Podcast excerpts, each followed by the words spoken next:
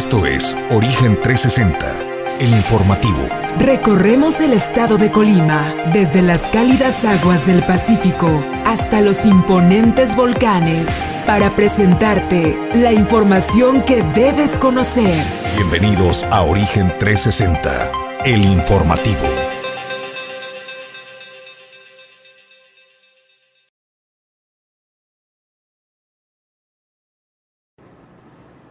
¿Qué tal? Muy buenos días, bienvenidos a Origen 360 a través de Origen Informativo, la nueva televisión. Los saluda con gusto Julio César González y a nombre de Jesús Llanos Bonilla, lo invito a que se quede con nosotros en este recorrido informativo por la entidad, donde ya le tenemos listo toda la información y todos los datos importantes que han acontecido este fin de semana desde lo político, lo social y también desde luego pues lo que representó eh, pues la emergencia que se vivió este fin de semana por la alerta sobre el paso del huracán eh, que eh, pues cruzó por las costas del estado de Colima, que afortunadamente no generó afectaciones mayores. Y bueno, pues en los temas del día de hoy le vamos a presentar, pues escuche usted nada más, eh, pues se manifestaron trabajadores del Hotel Tesoro, esto argumentando ellos, pues, algunas cuestiones de despidos injustificados de un empleado, de un trabajador, y esto derivó en una manifestación que empezó como una manifestación laboral como cualquier otra, pero se salió de control y trascendieron a los golpes donde tuvo que ser necesaria la intervención de la policía municipal. Aquí le tenemos los detalles y también estaremos platicando con el representante o el grupo de bufet de representantes legales del Hotel Tesoro porque hay acciones legales en contra de las personas que cometieron estos actos particularmente actos de violencia en contra de los elementos de la policía, pero también incluso en contra, actos de represión en contra de los mismos huéspedes de este hotel. Le tendremos los detalles más adelante. Y bueno, pues también pues señala el hoy regidor ausente del puerto de Manzanillo, Jorge Luis Preciado, pues señala que las disputas y el divorcio de Morena en el estado entre el gobierno del estado y el gobierno municipal de Manzanillo pues le está costando muy caro a los manzanillenses, eso lo dice Jorge Luis Preciado. También déjeme comentarle que anuncian el quinto Festival Internacional Coximatlán 2022 y le tendremos todos los detalles de qué va este evento internacional eh, artístico, cultural, que ya está preparándose en este municipio, en la zona metropolitana, todavía hay que decirlo en la zona metropolitana, porque además de Coquimatlán, este Festival Internacional Coximatlán pues estará realizándose también en los municipios de Villa de Álvarez, Colima y otros municipios colindantes. Desde luego también tenemos reporte de barrio y es que pues siguen, siguen los problemas de los lixiviados en el relleno sanitario, la autoridad municipal omisa a sus responsabilidades y el riesgo de un foco de infección en la población pues está latente ahora con las lluvias, pues se ha venido a recrudecer esta situación. Le tendremos también este reporte de barrio que nos hacen llegar trabajadores y vecinos de la zona de Tapexles, particularmente de la Avenida del Trabajo. Y luego también le comento, pues trabaja sindicato mayoritario del Ayuntamiento de Colima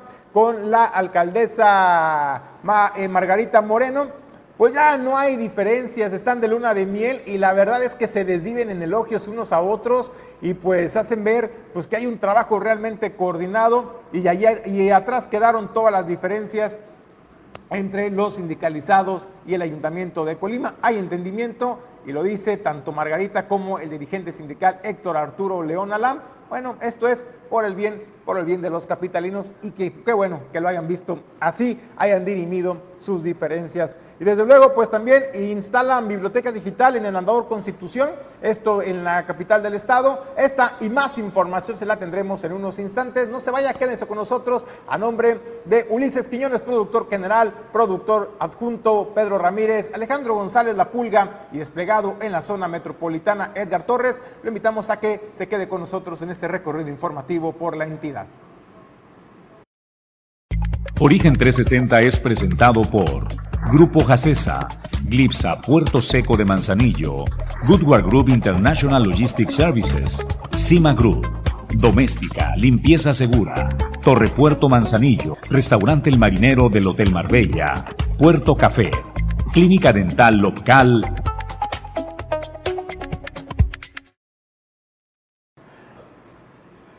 Bueno, pues muchas gracias a todos los patrocinadores que hacen posible el que Origen 360 llegue a todas las plataformas. Nos puede seguir a través de Facebook, Instagram, Twitter, también a través de YouTube y desde luego a través de nuestra página oficial origeninformativo.com. Ahí también nos podrá estar sintonizando de manera simultánea y posteriormente, una vez que termine el informativo, nos podrá estar escuchando también ya en Spotify. Nosotros arrancamos con el tema editorial. Usted ya sabe que son, eh, son tiempos electorales de definiciones. Usted podrá decir, bueno, 2024 está muy retirado, pero en política los tiempos son muy distintos. En política los tiempos ya nos alcanzaron y es por ello que a muchos ya les da por la ansiedad de la elección, la ansiedad política y empiezan pues a moverse las corcholatas, como le ha llamado el presidente, de quienes podrían ser incluso los propios candidatos de Morena, incluso también quienes podrán ser las corcholatas de la oposición para 2024. Bueno, pues quien dio la nota este fin de semana, pues fue el secretario Adán Augusto López, quien aseguró que bueno, no descartó la posibilidad de que pueda ser un mando de las Fuerzas Armadas de la Secretaría de la Defensa Nacional quien pueda ser incluso una corcholata y un candidato potencial a convertirse en presidente de la República. Así lo dijo y es que afirmó que los miembros de las Fuerzas Armadas tienen derecho a tener aspiraciones políticas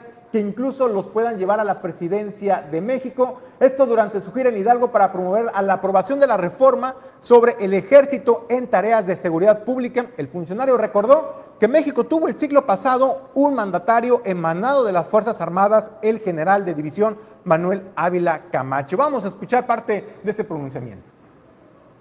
Desde luego que un militar puede participar en tareas políticas y puede tener aspiraciones políticas y puede incluso ser presidente de la República, pero para ello pues deberá participar en procesos electorales, deberá ir a someterse a, las urnas, pero aquí no hay ninguna militarización. Lo que hay es el reconocimiento del Estado mexicano de la necesidad de fortalecer las tareas de seguridad pública en todo el país.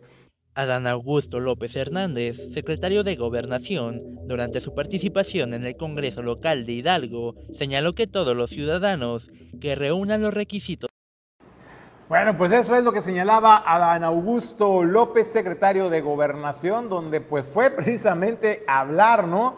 Este, del ejército en tareas de seguridad para la aprobación de la reforma, esto en su gira en Hidalgo, y pues en su afán de querer eh, pues enaltecer el heroico ejército mexicano, pues hasta señaló que, pues, ¿por qué no incluso podría convertirse y ser un candidato emanado de las fuerzas federales armadas de nuestro país. Hay que recordar que Adán Augusto ha tenido varias discrepancias con gobernadores, por ejemplo, eh, como Nuevo León, el gobernador Samuel García, emanado de Movimiento Ciudadano, donde lo llamó hipócrita, falso y mentiroso, todo eso lo llamó, porque eh, pues ni siquiera ha sido capaz de solicitar de manera formal el apoyo y eh, el respaldo de la Guardia Nacional en labores y en tareas de seguridad, pero sí, pero sí se ha atrevido a llamar para pedir su intervención. También señaló que es triste y lamentable cómo actúa con hipocresía y con egoísmo. Dijo, ¿saben ustedes cuántos elementos de policía estatal hay en Monterrey,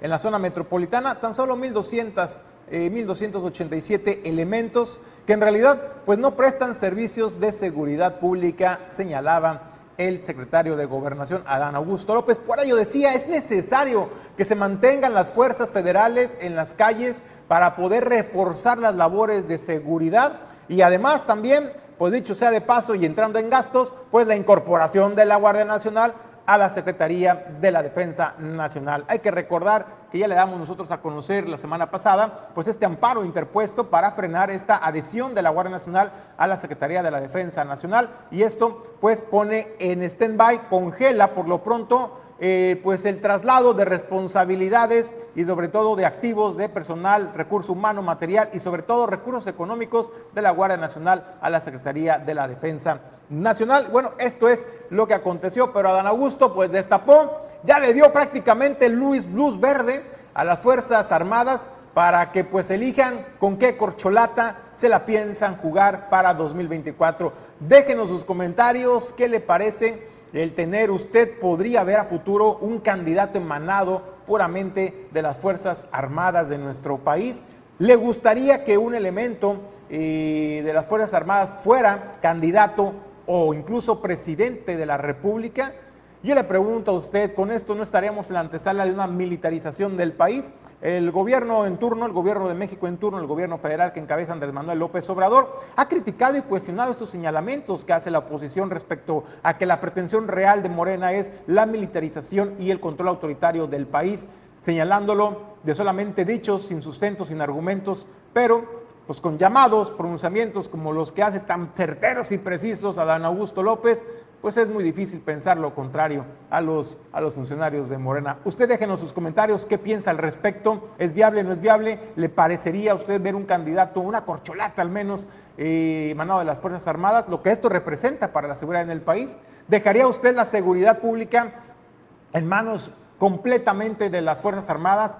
La política interna, la política exterior en manos de las Fuerzas Armadas. ¿Cómo nos ha ido en el pasado con mandos castrenses? Yo le pregunto, ¿cómo le ha ido en otros países en América Latina con mandos castrenses? Bueno, pues es momento de empezar a ver esta posibilidad que ha planteado ya el secretario Adán Augusto López, que curiosamente también es una de las corcholatas preferidas y consentidas del presidente Andrés Manuel López Obrador. Hasta aquí el tema, déjenos sus comentarios, nos va a dar mucho gusto darle lectura a todo lo que ustedes también opinan respecto a ese tema, porque para nosotros lo más importante es, es escucharlo y leerlo a usted. Nosotros vamos, iniciamos ya con los temas en este día. Bueno, pues este fin de semana le daba yo el avance. El huracán Roslin dejó encharcamientos en el estado de Colima, encharcamientos importantes. También en el puerto de Manzanillo se registraron algunos encharcamientos importantes, inundaciones. Sin embargo, no hubo mayores consecuencias. Los niveles de los arroyos y de los cauces subieron sus niveles, pero eh, se mantuvieron dentro de los caudales. Sin embargo, eh, pues no fue, lamentablemente, no fue la misma historia eh, para el vecino estado de Nayarit, que a ellos sí les impactó de lleno. Por allá ingresó este huracán categoría 3 Roslin y dejó a su paso devastación, daños a infraestructura hotelera, a infraestructura de comercios, pero también lamentablemente cobró la vida de dos personas. Esto en el vecino estado de Nayarit. Se trata de un hombre que murió en Santiago Ixcuintla y una mujer en Rosa Morada a consecuencia del paso de Roslin como huracán categoría 3 al tocar tierra en el vecino estado de Nayarit. Bueno, pues nosotros tenemos por ahí imágenes, señor productor de los encharcamientos que nos dejó Roslin en el, en el, municipio o en el estado de Colima, bueno, pues más adelante se los vamos a estar eh, presentando. Vamos nosotros a más información. Bueno, le comentaba, pues siguen las disputas ¿no? internas entre Morena, no se ponen de acuerdo, y bueno, pues las disputas y evidente enemistad ya eh, flagrante que se tiene entre el gobierno del estado, encabezado por Indira Vizcaíno Silva, y el gobierno municipal de Manzanillo, encabezado por Griselda Martínez, pues le está costando muy caro a los manzanillenses y pues bueno, esto es unas consecuencias de llevar rencillas personales a la política y de lo político a lo social. Y esto lo dice Jorge Luis Preciado, regidor del Ayuntamiento de Manzanillo. La información con nuestro compañero Edgar Torres. Para el regidor Jorge Luis Preciado Rodríguez, la administración municipal de Manzanillo carece de una visión que permita al puerto convertirse en el eje económico del Estado y del país pues opina que el ayuntamiento ha centrado sus esfuerzos en el puntual cobro de impuestos y el pago de nómina sin buscar la forma de aprovechar la importancia del puerto en favor de los habitantes. A decir del ex legislador federal del PAN, existe una marcada falta de coordinación entre los niveles de gobierno para impulsar obras, lo que atribuye a un divorcio entre el gobierno municipal y el estatal que se obstruyen proyectos uno a otro, afectando incluso las acciones que se podrían gestionar ante la parte federal. Donde eh, la ejecutiva, la presidenta municipal, pues continúa solo administrando, y yo creo que ese es el, grave problema que tenemos, porque se dedican a cobrar durísimo los impuestos a la gente, eh, desde el agua, el predial y todo lo que se pueda en licencias, y pagar nómina. Y entonces, pues cobrar impuestos y pagar nómina no tiene mayor ciencia. El problema real es que no han visto a Manzanillo como un cuarto, como un puerto de quinta generación que te permita convertirlo en un eje no solo económico para el estado de Colima, sino para el país. Seguimos siendo el principal puerto donde entran y salen mercancías eh, en todo el país y somos el quinto puerto en América Latina. Entonces, por lo tanto, de la misma forma, acusó que la prevalencia de los intereses de partido y de grupos han afectado la realización de obras que facilitarían la vida de los porteños y acelerarían los trabajos del puerto como ampliación de carriles, bacheo de calles, entre otros. Yo pienso que, tiene que haber una mejor coordinación entre los tres niveles de gobierno. Eh, lamentablemente hay un divorcio entre el gobierno estatal y el gobierno municipal, a pesar de que son de la, del mismo, de la misma extracción política, pues muchas de las obras que pudieran desarrollarse en Manzanillo, pues son bloqueadas por parte del, del Estado y muchas obras que el Estado pudiera hacer en Manzanillo, pues son bloqueadas por parte del municipio y muchas obras que pudiera hacer la federación en Manzanillo a través de lo que era la antigua API, este, pues lamentablemente son bloqueadas por una u otra instancia. Entonces, pues en ese conflicto los manzanillenses estamos atorados en virtud de que eh, lamentablemente pues prevalece más el interés eh, político de los grupos que el interés de la población. De esta manera, al cumplirse el primer año de gobierno municipal de la, de la presente administración, Preciado Rodríguez insistió en que se trata de una inercia de los tres años anteriores que se traduce en una administración que ve a Manzanillo como un pequeño pueblo. Para Origen 360 informó Edgar Torres Velázquez. Bueno, pues muchas gracias a Edgar Torres Velázquez por la información. Bueno, pues ahí está, ¿no? El pronunciamiento de Jorge Luis Preciado. Y la verdad es que lo voy a decir con todas sus letras. Qué bárbaro, qué desfachatez tiene el, regidor Jorge Luis Preciado este, al hacer ese tipo también de declaraciones. Digo, tiene razón, ¿no? Tiene razón, claro que sí. Esta disputa a ojos claros, ¿no? Eh, público entre pues, el gobierno del Estado y el gobierno municipal de Manzanillo, pues claro que le está costando caro a Manzanillo, ¿no? Esta, esta nula coordinación que existe de pronto para la ejecución de obras, cada quien viene, el gobierno del Estado hace sus propias obras, sus propios anuncios de acciones importantes para los manzanillenses, el ayuntamiento de Manzanillo, tan pronto el Estado anuncia algo, lanza otro similar y se va para otra colonia, y no hay una coordinación realmente. Si se coordinaran y dejaran atrás las rencillas personales y políticas, yo creo que Manzanillo pudiera eh, ser un municipio aún más próspero y con alta calidad de vida para los manzanillenses. Sin embargo, hay que decirlo, pues tiene razón en eso el, regidor Jorge Luis Preciado, pero donde sí no le queda hablar al regidor es, ¿qué has hecho tú, Jorge Luis Preciado, por Manzanillo? ¿Qué has hecho tú cuando se han aprobado situaciones que realmente no le convienen del todo a la población de Manzanillo? No te hemos visto un pronunciamiento tajante, duro y firme en el Cabildo, por ejemplo. Es más, no te hemos visto ni siquiera en las sesiones de Cabildo, caramba. Entonces, pues no se vale, no se vale hacer esos pronunciamientos. Solamente lo que le gusta al regidor Jorge Luis Preciado del PAN, pues es, pues es la declaración fácil, ¿no? El, el circo mediático y el señalar y convertirse de lo que tanto han criticado. Bueno, pues ahí está. La mejor opinión la tiene usted. O déjenos sus comentarios si usted le conoce alguna buena acción y gestión que ha realizado Jorge Luis Preciado a lo largo de este año eh, de gobierno municipal en el puerto de Manzanillo. Déjenos sus comentarios y con todo gusto se lo vamos a reconocer y se lo vamos también a informar porque en lo que a nosotros respecta, no le conocemos una sola propuesta, una sola acción contundente que haya presentado Jorge Luis Preciado en beneficio de los manzanillenses. Eso también le hace daño, señor regidor Jorge Luis Preciado, ¿eh? Eso también le hace daño mucho a los manzanillenses tener regidores omisos que no se preocupan realmente eh, por el bienestar de sus representados, pero sí pero sí, por hacer declaraciones mediáticas y tirarle pues, al gobierno en turno. Eso, eso no se vale, señor Jorge Luis Preciado, regidor del puerto de Manzanillo. Vamos nosotros a más información. Y bueno, pues eh, le comentaba, eh, pues eh, deja ataque armado. Lamentablemente otra vez en Guadalajara se vive pues, un evento violento. Y fue esto en Guadalajara, en un restaurante Sonora Grill, donde pues tres personas resultaron muertas esto después de un tiroteo. De acuerdo a testigos, más de 50, de 50 disparos se escucharon en el sitio. Y bueno, una de las víctimas mortales, de acuerdo a lo que eh, se informaba, se trata de Salvador Llamas Urbina, funcionario municipal de Puerto Vallarta y consejero nacional de Morena.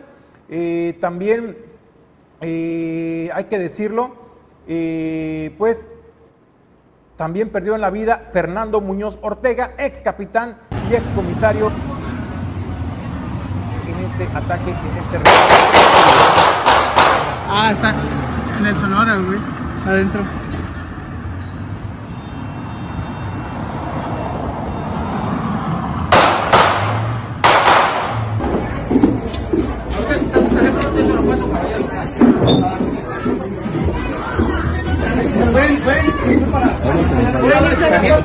Medio, por favor. ¿Eh? Vámonos para el medio. Vámonos para el medio.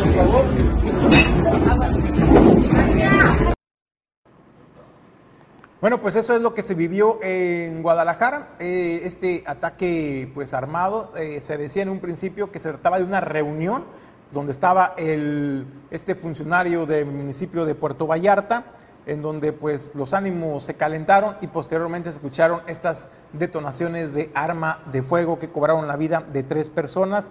Hay que decirlo, y de acuerdo a medios locales, se trata de eh, Salvador Llamas Urbina, funcionario municipal de Puerto Vallarta y consejero nacional de Morena. Hasta este momento, pues no hay un pronunciamiento oficial de Movimiento de Regeneración Nacional al respecto. Nosotros vamos a más información. Bueno, pues le comentaba buenas noticias, vamos nosotros a hablar de buenas noticias. Y es que eh, pues este fin de semana fue presentado este eh, quinto Festival Internacional Coximatlán 2022. Sí, Coximatlán, así, así se ha denominado este evento internacional.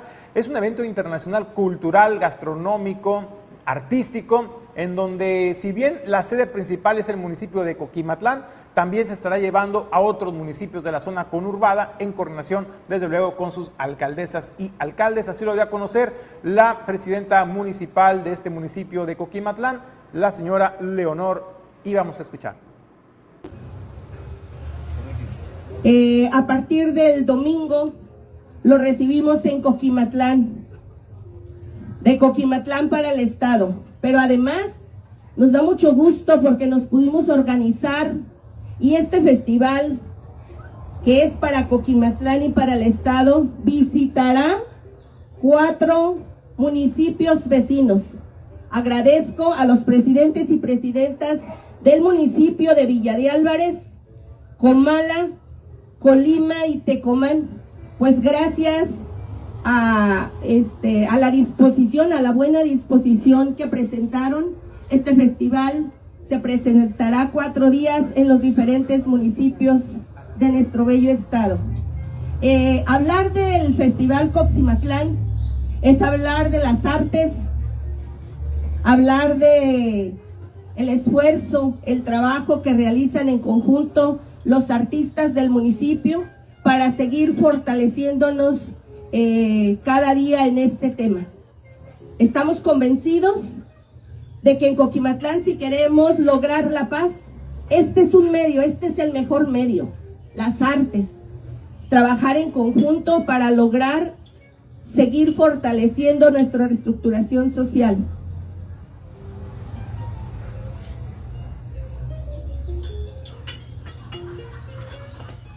Además, me da mucho gusto decirles que se contará con la presencia de 200, 250 artistas visitantes locales e internacionales durante siete días. Y en este quinto festival nos visita el país, la India, Costa Rica, Colombia, y pues estará nuestro bello país también representándonos. Eh, estoy muy agradecida porque a pesar de las condiciones y la economía que guarda el municipio, nuestra gente que es muy solidaria se sumó, algunos actores políticos, para que en conjunto eh, trabajando pudiésemos lograr el objetivo. Bueno, pues ahí está lo que anuncia eh, Leonor Alcaraz, alcaldesa de Coquimatlán, sobre este eh, quinto Festival Internacional Coquimatlán 2022, Festival Artístico Cultural. Pues ya escuchó quiénes son los países invitados, ¿no? India, Costa Rica, Colombia y muchos otros que van a estar participando con muestras gastronómicas, artísticas, expresiones culturales. ¿Y sabe qué es lo que llama la atención? Que yo no recuerdo que la alcaldesa de Coquimatlán, eh, Leonor Alcaraz, haya ido, por ejemplo, a Costa Rica a presentar Coquimatlán a los costarricenses, por ejemplo, o que haya viajado a la India a hacer promoción de Coquimatlán para atraer inversiones y para atraer eventos culturales y artísticos o generar este hermanamiento que permita precisamente ese tipo de eventos culturales y artísticos. Yo no recuerdo que, por ejemplo, la alcaldesa de Coquimatlán, Leonora Alcaraz, haya ido a Colombia, no recuerdo que haya ido a Colombia a hacer promoción turística de su municipio y pues diciendo que fue para presentar y traer inversiones millonarias y que ahora tanto los colombianos como en India como en Costa Rica, pues gracias a que ella fue, pues ya conocen Coquimatlán. No, no fue necesario, no fue necesario hacer estos viajes, ¿no? Para presentar a Coquimatlán y difundir la cultura, la gastronomía de su municipio. Esto se llama gestiones y bueno, pues muchos otros alcaldes que se han ido a otros países, ¿no? Con la bandera de promoción turística, pues yo pregunto, pues ¿dónde están los beneficios que prometieron que iban a traer? ¿Dónde están los más de 500 eh, personas inversionistas potenciales que iban a venir al, municipio de Manzanillo, por ejemplo, por mencionar alguno, y para detonar la economía, el desarrollo turístico y también desde luego la generación de empleo. Ni en los festivales, caramba, los hemos visto, estas comitivas representantes de, por ejemplo, de Cuba, ¿no? A los que fue la alcaldesa del puerto de Manzanillo, Grisela Martínez, como si lo estamos viendo, resultados tangibles de la alcaldesa Leonor Alcaraz. Qué bueno, qué bueno que se realicen este tipo de festivales internacionales que vienen pues a nutrir de cultura y arte a la gente en Coquimatlán, pero también en los municipios de la zona conurbada que también participarán de alguna manera en este quinto festival internacional. Nosotros vamos a una breve pausa y regresamos con más información. No se vaya, seguimos en Origen 360.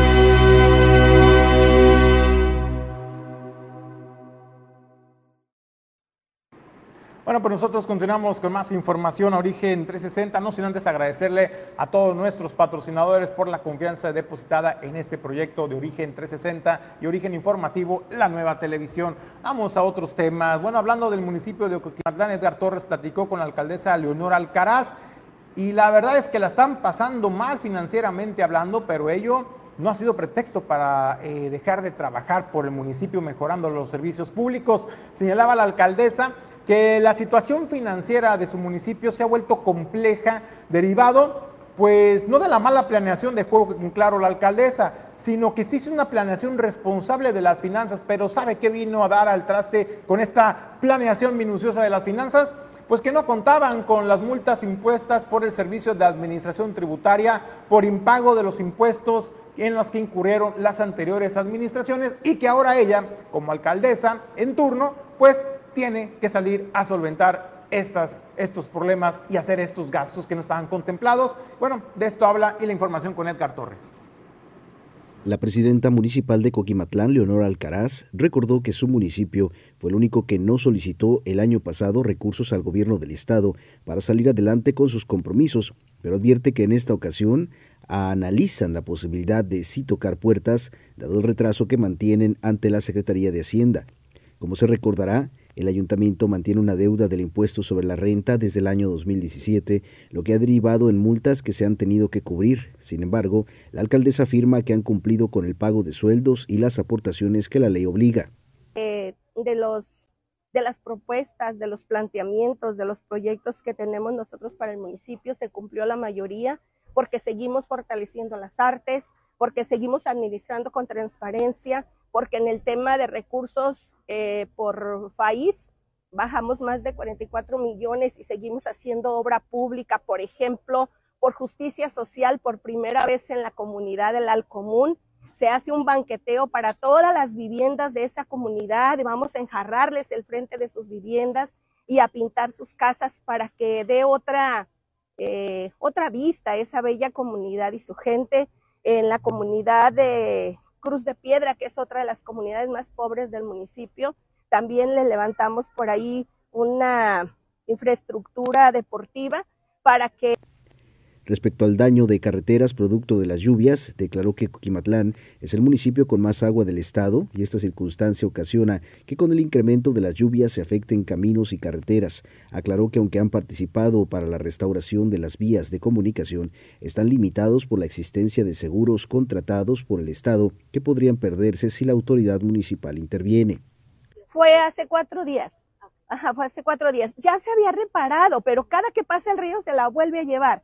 O sea, no es que nosotros no estemos al pendiente. Cada que pasa una situación, nosotros inmediatamente llevamos máquinas y solucionamos el problema. Pero en Coquimatlán, eh, bueno, pues somos el municipio que, que más agua tiene del estado. Incluso en los próximos 25 años, pues nosotros vamos a tener más agua que todos los municipios del estado.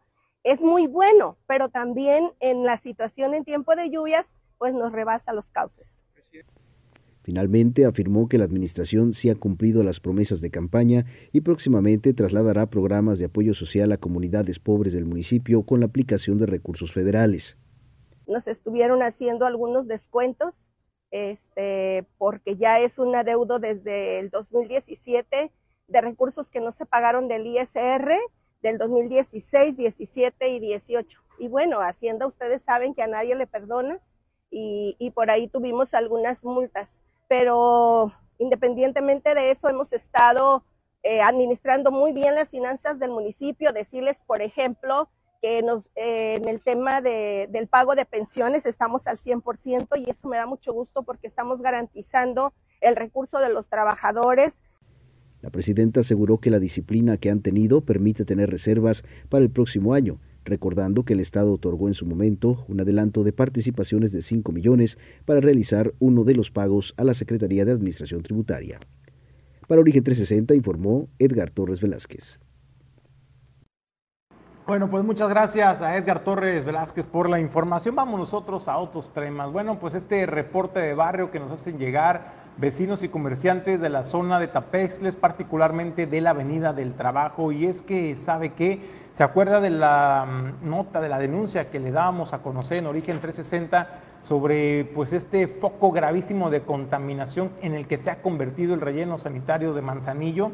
Eh, por el mal manejo y gestión de los residuos sólidos, particularmente de esta alberca de lixiviados que derivado de las intensas precipitaciones, eh, pues se ha desbordado y se ha desbordado y escurrido hasta convertirse, hasta llegar al arroyo La Tigra y convertir el arroyo La Tigra en un auténtico eh, pues caudal de lixiviados y aguas, y aguas contaminadas. Bueno, pues déjeme decirle que esto que está viendo usted aquí en pantalla es aguas, aguas de lixiviados que vienen del relleno sanitario que con el agua de la lluvia pues obviamente pues toda se mezcló, se desbordó de los cauces, de los drenes pluviales y así está en toda la vialidad de la Avenida del Trabajo y otras calles circundantes. Bueno, todo esto que ve ahí, ahí nada más, ve nada más el color rojizo, la contaminación y todo esto pues, eh, pues bajando del relleno sanitario. Ya se imaginará también de pronto los malos olores que esto representa para las personas que cruzan por esta zona todo el día, todo el tiempo, los trabajadores,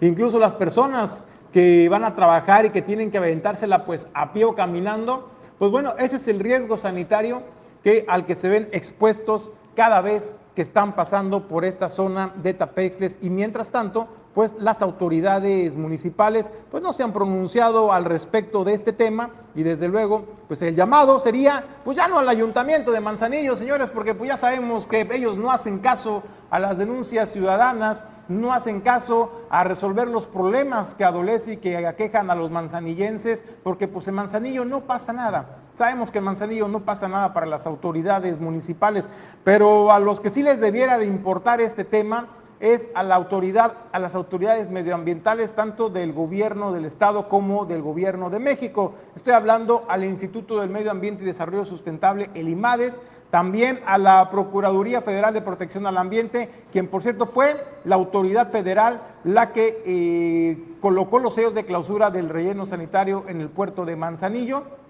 debería darle seguimiento también la autoridad. No solamente se trata de poner una lona con un emblema o con un letrero de clausurado, tiene que darle seguimiento a la autoridad también federal y no, y no ha informado de manera puntual sobre esta clausura que le eh, practicó al relleno sanitario del puerto de Manzanillo. Pero sabe que también a otra autoridad le hacemos el llamado a la CUESPRIS, a la Comisión Estatal para la Prevención de Riesgos Sanitarios en el estado de Colima, porque esto estamos hablando que ya se encuentra en la zona urbana, ya no se encuentra en una zona apartada de la mancha urbana, ya está la contaminación en la mancha urbana y afectando a los trabajadores que todos los días tienen que caminar por el medio de esos encharcamientos de lixiviados, de contaminantes y desde luego pues el riesgo, el riesgo a la salud es latente y ese es el temor principal de las familias y por ello el llamado también a la CUESPRIS para que tomen cartas en el asunto. No estamos hablando de que sanciones, sino que resuelvan el tema. Olvídense de las sanciones. Queremos que se resuelva este problema y este foco gravísimo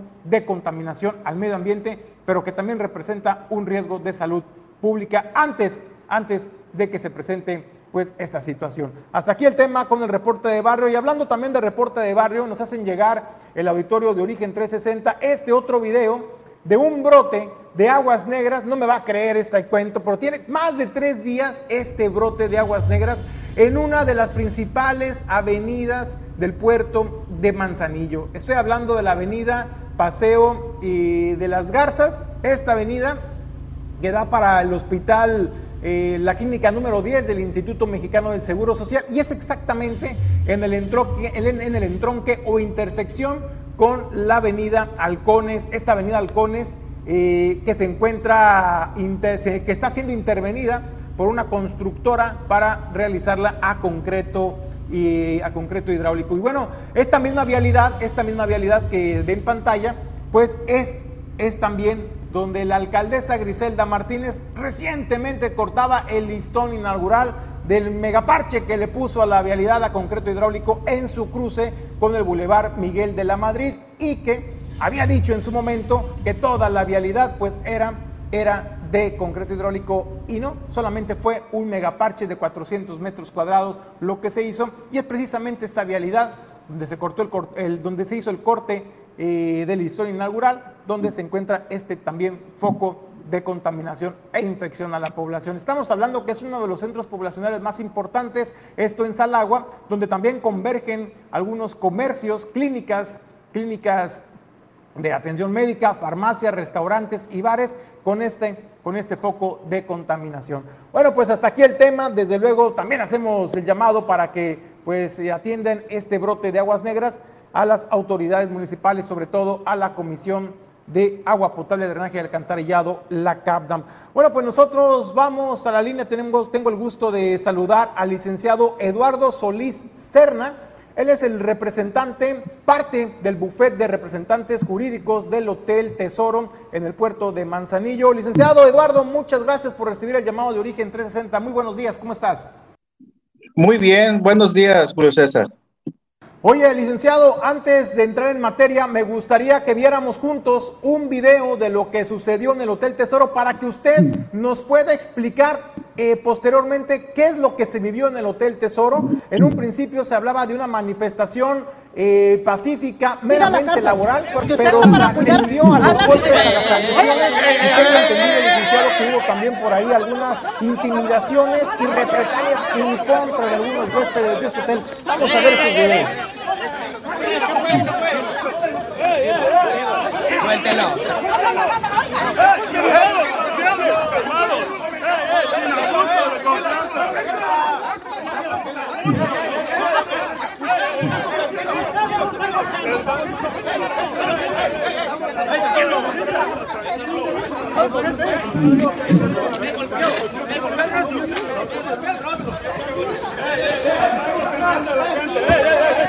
¡Ey.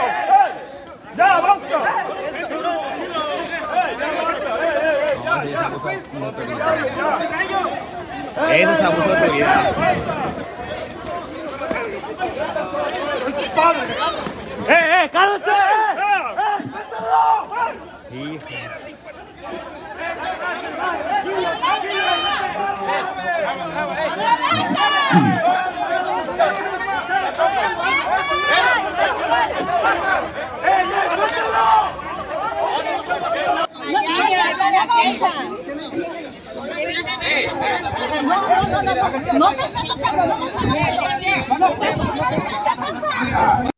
Bueno, pues ahí están los videos, licenciado. Ahora sí que nos pudiera explicar qué es lo que se vivió este fin de semana en el Hotel Tesoro. Y pues ahí lo que veíamos nosotros, al menos en los videos, pues era un enfrentamiento entre la autoridad eh, de seguridad pública municipal y algunos, algunos trabajadores del Hotel Tesoro. Y que nos platicara, por favor, licenciado, que nos pudiera explicar a qué se debió toda esta situación, esta manifestación de origen que derivó pues en este lamentable enfrentamiento con elementos de seguridad pública. Efectivamente, el sábado pasado se vivió una, una manifestación por parte de los, de los trabajadores, y digo parte de los trabajadores del Hotel, del hotel Tesoro, porque también participaron gente externa de otras empresas, de otros hoteles, que el sindicato de la CROC llevó a las instalaciones del Hotel Tesoro para manifestarse. Pero como vemos, eso, eso, esa manifestación se, se volvieron actos violentos, entonces ya no fue una, una manifestación pacífica. ¿Y por qué nació esa, esa manifestación? Fue con motivo de una inconformidad derivado del despido de la rescisión de la relación de trabajo que se le hizo a una colaboradora que laboraba en el Hotel Tesoro. Se le rescindió por haber incurrido en, unas faltas que dieron, eh, que están señaladas en la Ley Federal del Trabajo como causas rescisorias. Pero aquí la, la pregunta es, ¿se justifica esa manifestación por un despido, por una rescisión de la relación de trabajo que se le hizo a una trabajadora sindicalizada de ese sindicato de la CRO, yo, yo considero que no eran los caminos ni las vías indicadas para, para haberse manifestado en esos términos. Pues tenemos las autoridades laborales que son las, son las competentes para determinar, para calificar si ese despido fue, fue justificado o injustificado y no es la CROC la autoridad competente para poder determinar o poder calificar si fue justificado o injustificado. Ahora bien, esa, eh, ellos se manifestaban eh, eh, pidiendo que se reinstalara esa trabajadora y, y a los medios, a, a, los medios de comunicación les decían que era, era una, una, un estallamiento de huelga, que era una huelga. Realmente no fue una huelga. ¿Por qué no es una huelga? porque en ningún momento eh, la CROC presentó pliego petitorio ante los tribunales laborales, que en este caso ahorita tenemos un tribunal laboral, ya no son juntas de conciliación, son tribunales laborales. Entonces, ante este tribunal laboral no existe ninguna petición de huelga por parte del sindicato. Entonces, esa manifestación realmente fue una manifestación de manera ilegal y sin causa justificada, porque el hecho de que se le hubiera despedido con causa justificada la relación de trabajo a esa colaboradora, no era, no era, no era motivo ni razón para que el sindicato se manifestara de esa manera violenta, ya no en contra, ya no en contra de los representantes de la empresa, sino en contra también de los propios huéspedes, a los cuales no les permitieron bajar de sus, de sus habitaciones, no les permitieron ingerir alimentos, y estos huéspedes tuvieron que retirarse de las instalaciones, tuvieron que, que, cancelar sus, este, sus reservaciones.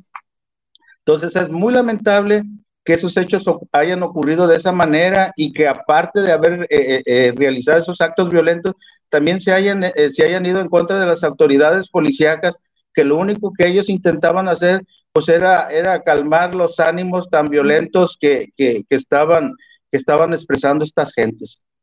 Y el, licenciado, preguntarle qué consecuencias legales eh, o acciones legales va a presentar el Hotel Tesoro en contra de las personas que incurrieron en estos actos, hay que decirlo con todas sus letras, fueron actos vandálicos, el agredir a los elementos de seguridad pública y el generar disturbios al interior de un hotel, incluso poniendo en riesgo la seguridad de los huéspedes y las consecuencias, como usted lo explicó, que derivado de esa situación muchos cancelaron sus días de estadía en el Hotel Tesoro, pues estamos hablando que hay además pues también una afectación eh, directamente en la administración del Hotel Tesoro. ¿Qué acciones legales van a presentar, licenciado?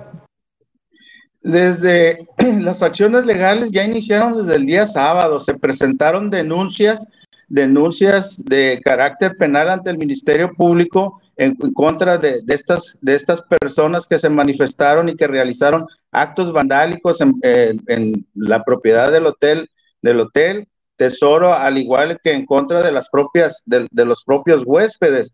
Esas denuncias fueron por amenazas, coacción, allanamiento. ¿Y por qué allanamiento? Porque esas gentes suspendieron labores, no, no quisieron ya laborar desde las 10 de la mañana y, ante esa situación se les pidió que si ya no iban a laborar, pues se, retira, se retiraran de las instalaciones del hotel y no quisieron hacerlo, sino al contrario, hicieron llamamientos vía, vía WhatsApp, vía, este, por, por vía electrónica a más, a, más sindicalizados de otros hoteles y eso, y eso generó pues que hubiera, una acumulación, un, un cumulto de, de, personas que ya envalentonados pues se, se, fueron en contra de las propias autoridades. Entonces ya, ya se tienen denuncias penales, ahorita se, está, se están cuantificando los daños que, que se ocasionaron con esas cancelaciones, con, esa, eh, con estos huéspedes que se retiraron de las instalaciones y pues está cuantificando cuántos,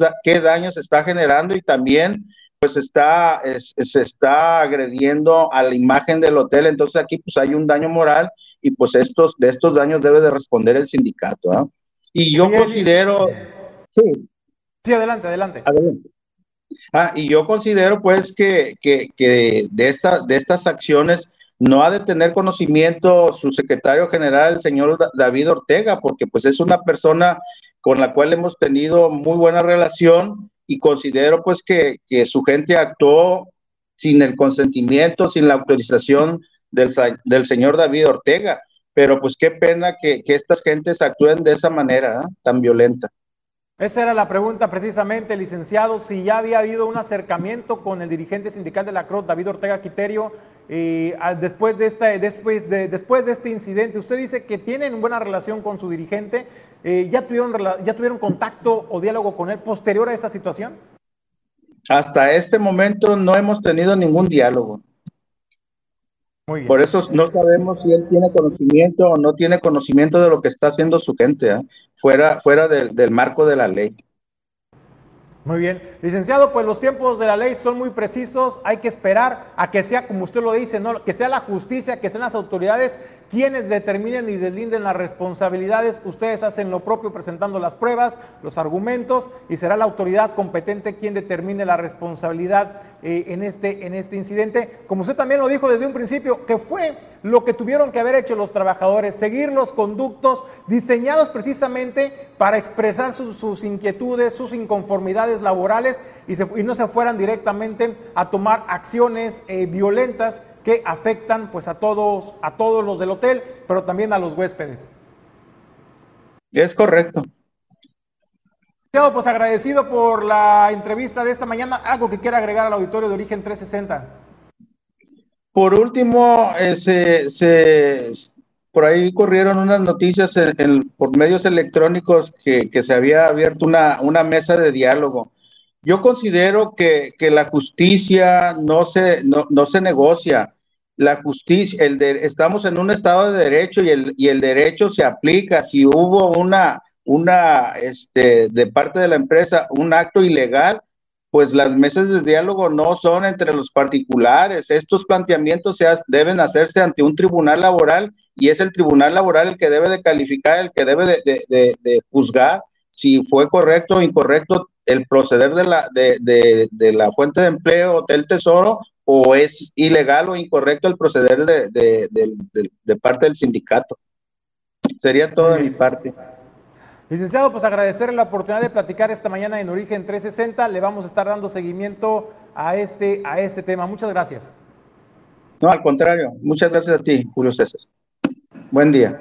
Buenos días. Bueno, pues ahí escuchó. También cabe, cabe hacer la precisión al auditorio de Origen 360 que buscamos también al dirigente de la CROC, David Ortega Quiterio, ofreciéndole también este mismo espacio que le ofrecimos al licenciado Eduardo Solís Serna del bufet eh, de representantes jurídicos del Hotel Tesoro. Sin embargo, pues no, no respondió al llamado de origen 360. Sigue estando abierta la, la, eh, el espacio al dirigente de la CROC. Tiene razón el licenciado Eduardo Solís Serna, ¿no? Al final de cuentas, eh, pues hay los conductos para poder expresar y manifestar sus inconformidades, denunciar si hay abusos por parte eh, de los empleadores o no, y ya serán los que se dirimen en los tribunales, pero siempre cumpliendo y siguiendo todos, todos los lineamientos y no irse directamente pues a expresiones o manifestaciones de violencia que en nada abonan al clima de estabilidad laboral en el puerto de Manzanillo. Y hay que decirlo, el sector turístico se ha caracterizado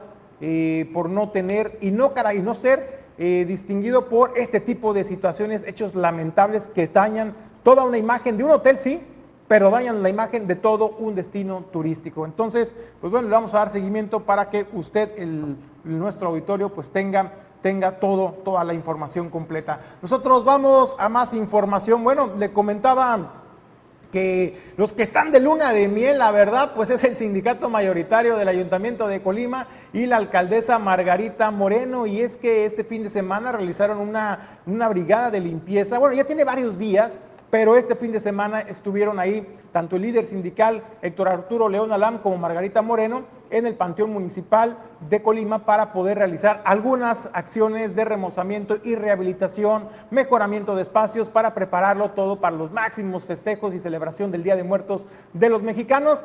Y qué bárbaros, que se nota y se respira, ahí sí se respira mucha alegría, cordialidad, entendimiento, negociación, porque se desvivieron en elogios. Vean nada más usted pues estamos aquí poniendo manos a la obra para que el panteón esté listo, esté limpio y quiero agradecer por supuesto al líder del sindicato mayoritario del Ayuntamiento de Colima, Héctor Arturo León Alán. Muchísimas gracias porque se vino con toda la gente a talachar para tener el panteón listo, muy bonito para las próximas celebraciones.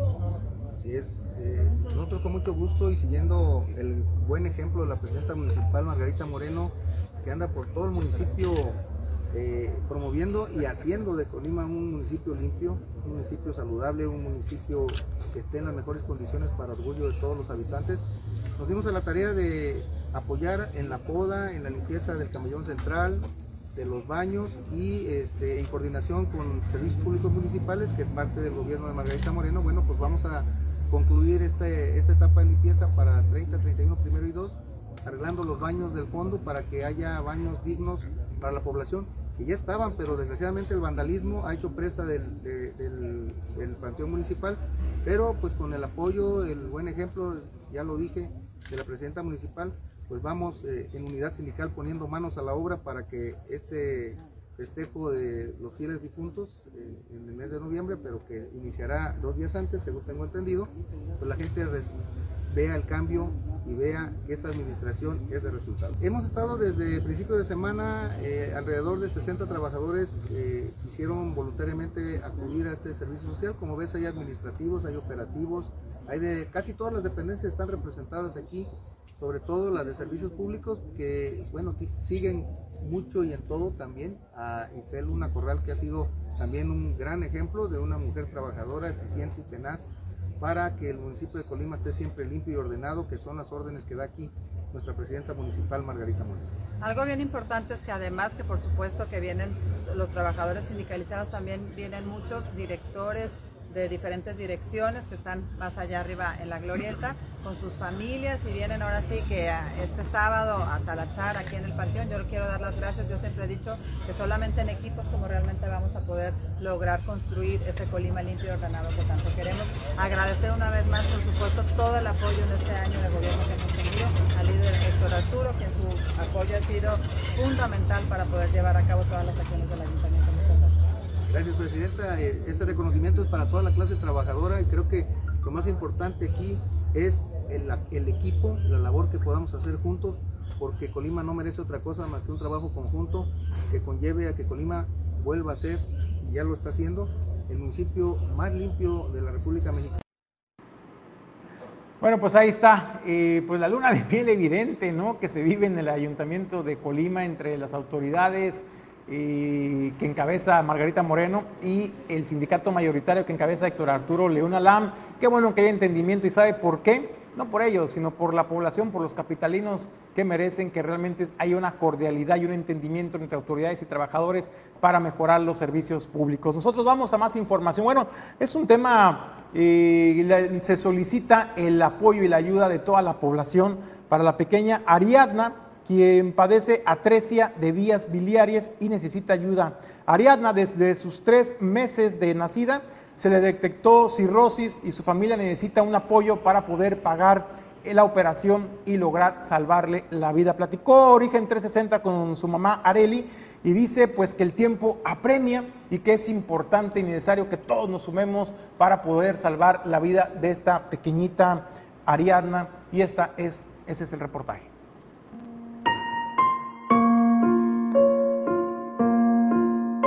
Buenas tardes, mi nombre es Areli Barrera Alejandro. Tengo a mi hija Ariadna Ruiz Barrera. Ella tiene un año de nacida y eh, radicamos aquí en Manzanillo, Colima. Mi hija nació el año pasado, el 5 de septiembre del 2021, y a los primeros dos meses de vida eh, nos dimos cuenta que su coloración de piel ha sido amarilla. Empezó a, a verse poquito en todo su cuerpo, los ojos, y notamos algo extraño. Eh, la llevamos al médico y nos diagnosticaron que era algo pasajero, que no era tanta importancia. A los, dos a los tres meses casi eh, fue tanto la, el, el amarillo y la, la llevaron con un especialista para hacerle estudios y ahí fue donde le diagnosticaron a 13 de vías biliares. Eh, esto es problemas del, hígado. No nació con una pequeña malformación y requería una cirugía de emergencia. Nos trasladamos a Guadalajara y ahí estuvimos eh, un mes, el mes de diciembre, y ahí le hicieron una intervención quirúrgica en donde confirmaron que efectivamente tiene a 13 de vías biliares y para esto lo único en tratamiento es un trasplante de hígado era la única opción para poder eh, que ella pueda sobrevivir, porque así como está, sus probabilidades de vida es hasta tres años más o menos. Ha sido muy complicado porque eh, las citas ante las, el, centro de salud ha sido en Guadalajara, entonces son idas y constantes a, a aquella ciudad. Este, he estado como madre desesperada este, el seguro me asignó una fecha probable de trasplante a través de mi esposo, que es el donador que va a dar el, pedacito de hígado. Este, y nos dijeron que no había fecha próxima tentativa. Entonces yo desesperadamente busco otras opciones y es que me acerco a una clínica particular. Una clínica particular, eh, hacer este tipo de trasplantes es carísimo. Entonces tampoco está dentro de mis posibilidades y ya me, junté con una, me acerqué a una fundación que se encuentra en la misma ciudad de Guadalajara y ellos me apoyan en que sea un poco más mm, económico. Eh, aún así yo necesito eh, un millón de pesos para que esa cirugía se pueda realizar a través de una clínica particular. Y es por eso que yo necesito del apoyo de toda la ciudadanía, empresas y gente que me quiera apoyar voluntariamente para poder llegar a la meta de, ese dinero que me piden para que ya se pueda hacer su trasplante y tenga una oportunidad de vida. Eh, gracias a la fundación, eh, a las empresas o personas que quieran dar una cantidad como donativo, eh, se factura, se puede, ser se puede facturar para que puedan este, avalar que todo es de manera legal y no hay como cosas por otro lado. Eh, lo que sería, eh, se pueden, le puedo dar mi teléfono, mi teléfono personal, este, y ahí yo me comunico con ellos para darles la cuenta bancaria, porque la cuenta es directamente para la fundación. Y si requiere alguna factura o algo, también ahí se lo pueden, se lo pueden realizar.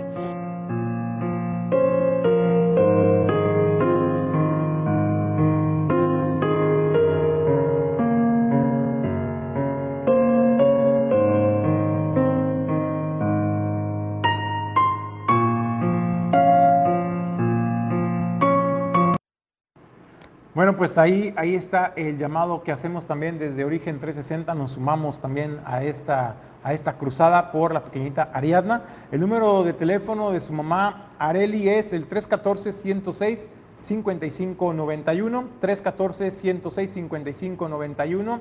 Eh, pues el llamado a toda la población que pueda donar lo que esté en sus posibilidades, todo, todo, todo abona para llegar a la meta de un millón de pesos para poder completar y que se logre esta operación y salvarle la vida a la pequeñita Ariadna. Desde luego también el llamado a los empresarios en el estado de Colima, y ya escuchó, si ustedes requieren también eh, un deducible de impuestos, lo pueden solicitar directamente también a esta fundación y el dinero no se deposita directamente a la cuenta de la señora Areli, sino que va directamente depositada a la fundación para que usted tenga toda la certidumbre y la certeza de que es para esta causa. Entonces todos, todos hay que sumarnos por la pequeñita Ariadna.